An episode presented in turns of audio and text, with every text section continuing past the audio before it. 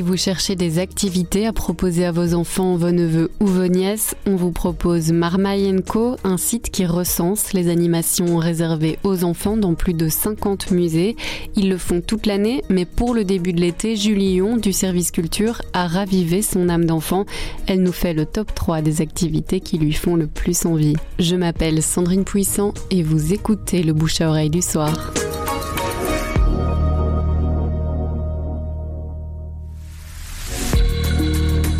Commence par euh, Bruxelles. Il y a une chouette expo en ce moment qui se termine en septembre au centre belge de la bande dessinée à la rue des Sables. Une expo qui a été montée en collaboration avec le Louvre.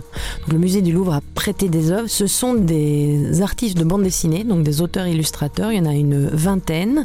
Je vous laisse la surprise. Il faut aller voir. C'est vraiment quelque chose d'assez euh, assez sympa.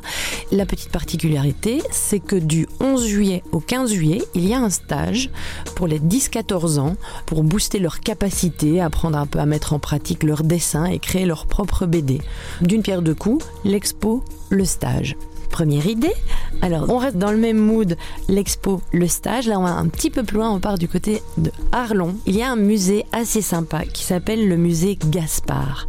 Alors, personne ne le connaît. Il se situe dans une très très belle maison là-bas et en fait, il tient son nom d'une famille arlonnaise dont le représentant le plus connu est Jean-Marie Gaspard. Il y a quelques autres Gaspard, mais lui, c'est Jean-Marie. Un sculpteur animalier assez réputé.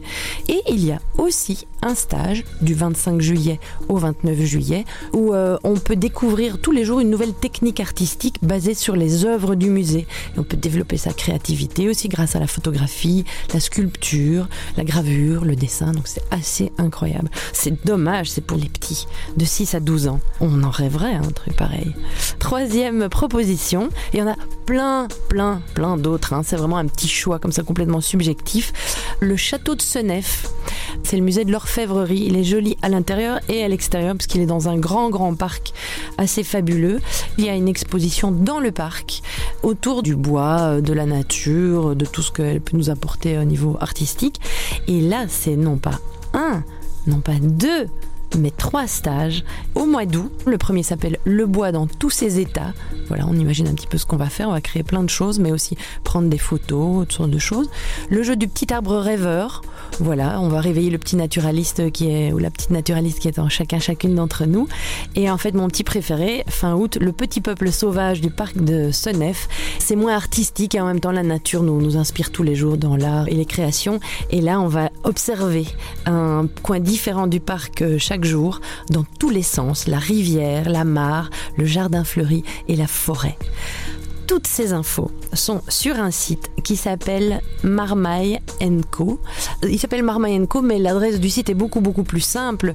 C'est museozoom.be. M-U-S-E-O, sans accent, tout collé, zoom, Z-O-O-M.be. Marmaille Co étant le nom du label. Mais Muséozoom, toutes les activités sur plus de 50 musées en Belgique, Wallonie, Bruxelles, durant tout l'été. Le bouche à oreille, c'est un avis, une inspiration, une recommandation. C'est livré par un membre de la rédaction du soir. Vous nous trouverez sur notre site, notre application et votre plateforme de podcast préférée. À bientôt.